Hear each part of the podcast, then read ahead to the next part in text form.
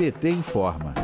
O crescimento desenfreado do garimpo no país é maior que a mineração industrial e acontece principalmente em áreas protegidas e de conservação ambiental. Em 2020, metade da área nacional do garimpo ocupava unidades de conservação, 40,7%, ou de terras indígenas, 9,3%. Os dados são de um levantamento realizado pela organização MAP Biomas, divulgados nesta segunda-feira, 30 de agosto.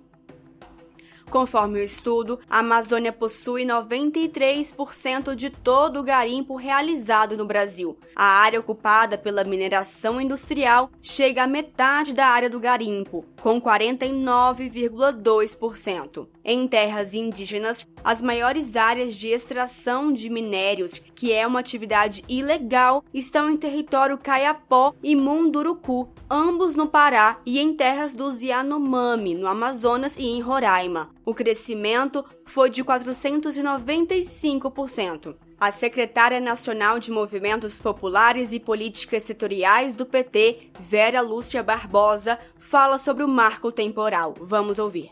Cuidar dos nossos povos, é cuidar dos nossos territórios. É, é, a gente precisa dizer não a esse projeto do marco temporal, porque isso é retirar direitos da população indígena, dos quilombos, né? E de todo um povo que aqui nasceu, que aqui viveu, que aqui cresce e são desrespeitados há mais de 500 anos neste país.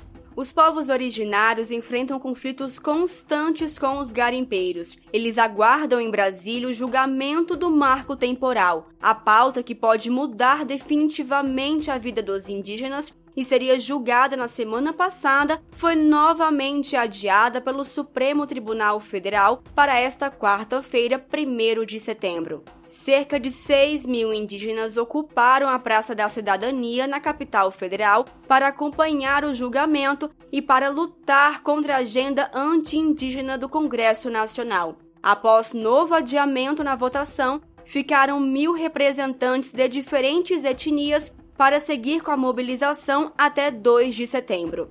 A coordenadora executiva da Articulação dos Povos Indígenas no Brasil, Sônia Guajajara, conversou com a equipe da Rádio PT em visita ao acampamento Luta pela Vida nesta quarta, 1 de setembro. Vamos ouvir. Nós estamos aqui para prestar né, essa, para expressar toda essa resistência da luta indígena né, com essa força que vem aqui de todos os povos, todos os estados, para dizer não ao marco temporal. Estão marcando presença né, com toda essa diversidade. Os jornalistas estão chamando né, para manifesto contra o Supremo, mas nós estamos aqui para demonstrar esse apoio né, ao Supremo Tribunal Federal e à nossa luta e à nossa vida. O deputado federal Nilton Tato, do PT de São Paulo, também esteve presente no acampamento. Ele fala da importância de apoiar os povos originários. O território define a possibilidade ou não da existência no futuro de muitos povos. Por isso, da nossa solidariedade, do reconhecimento não só do ponto de vista do direito coletivo, de direitos humanos, mas em especial pela contribuição que esses povos vêm dando historicamente na conservação das florestas, da biodiversidade, que ganha uma importância fundamental cada vez mais para toda a humanidade, em especial para o povo brasileiro, por aquilo que eles vêm protegendo a floresta e a biodiversidade. De Brasília, Thaisa Vitória para a Rádio PT.